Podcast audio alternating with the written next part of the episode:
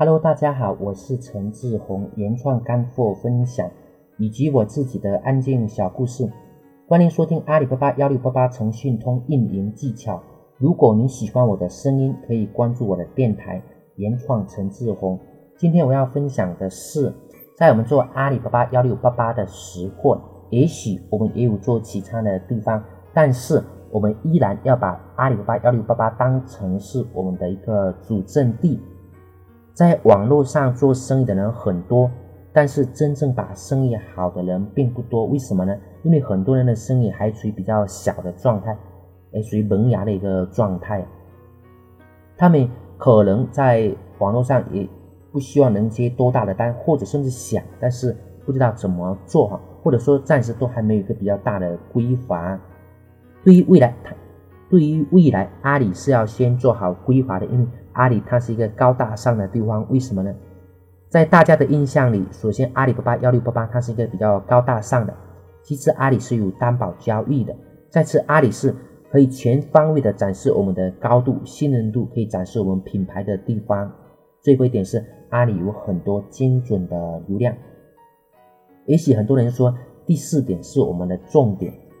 但是其实每一点都是我们的重点，呃，特别是第一、第二、第三比第四点更加的重要。除了以上四点以外，还有很多哈，呃。其实以上四点当中的任何一个点都值得我们好好去做，做好了，我们的生意就能有非常大的一个改进。以第一点为例，我说过有一个是修烟囱的，然后他要是开个淘宝店，我们肯定会觉得他还是以个人的一个形式，但是他开阿里，很多人就觉得。一个即使是一个修烟囱的，呃，他都是开阿里，不，即使是一个个体户，人家依然会觉得他是一个大公司，这个是形象，他也是为了形象而才开阿里的哈。修烟囱真正在阿里接到的单还是比较有限的，而这个形象形象的价值不可估量啊，就像我们买衣服买包就是为了提高形象，为什么平常一元的矿泉水到五星级酒店要卖五元呢？这也是一个形象的问题，当然回归到最后还是生意的问题，还是品牌的问题啊，就像我买 LV 包是一样的。第二点是阿里有担保交易，我认为呃这也是我们上面说的四点当中的一个点，因为阿里上也有很多是开免费旺铺的，现在依然可以，就是只要我们有企业认证。即使没有开通腾讯通，也是可以开旺铺的。当然，他们也做得很好。那为什么呢？第一次，阿里是高大上的形象；二点就是说，阿里上面有担保交易，有担保交易，不管是对于买家还是对于卖家来说，都是有益处的。对于买家来说，他们把钱先给第三方，不会就就是说遇到给钱的不发货。对于卖家来说，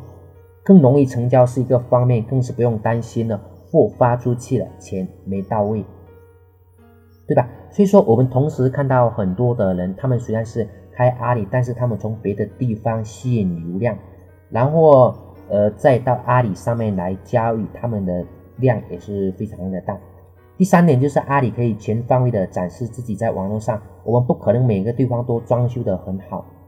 不可能每一条信息都很完整、很完善的。其实我们需要一个很完善，就是说非常完善的地方，全方位展示自己的地方，让大家有个完善的地方可以去成交。就像我们传统企业有旗舰店、与样板店一样，阿里就相当于是我们的旗舰店、样板店。所以生意在阿里上更容易成交，为什么呢？因为上面有我们全方位的展示自己，不管是批发流程、代理流程，不管是我们生产加工的机器，不管是我们厂房，还有我们自己的聊天说话，各种价格、各种产品。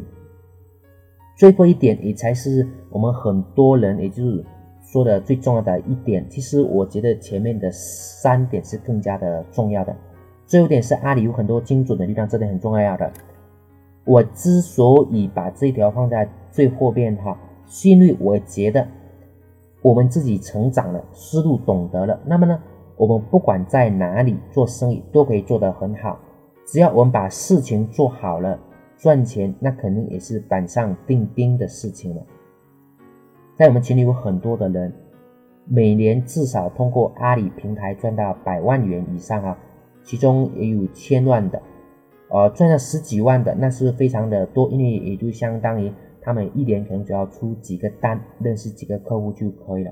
所以说，阿里它是一个高大上的地方，是我们的大本营，我们一定要想办法把它用起来，我们要把生意把它做好。当然，除了生意，我个人觉得我们的内容是更加重要的。那什么是内容呢？是全方位的展示自己，而比这个全方位展示自己的更加重要的是努力的做品牌，就是首先给我们的产公司产品进行定位，让我们有个发展的规划。第二就是品牌的传播。当我们我们做内容的时候，不是呃我们前面有讲过哈，不是随便的做一下，也不是只是把图片上传几张上去就可以了。里边有包括我们的成长故事、我们的品牌故事、我们的获奖情况，包括我们的视频比较多。总之呢，阿里是一个高大上的主阵地。也许到后面我们到了很多个地方去发信息，到很多个地方，呃，有聊天的一个方式。但是如果有流量要成交的话，我们尽量都可以引到阿里这边来成交，因为在上面。大家更容易的找得到我们，而且在上面大家也更容易的全方位的了解我们，那这样子就会更多的一个获悉，成交的概率也会变得比较大，好吧？今天我们的分享就到这里，谢谢大家，再见。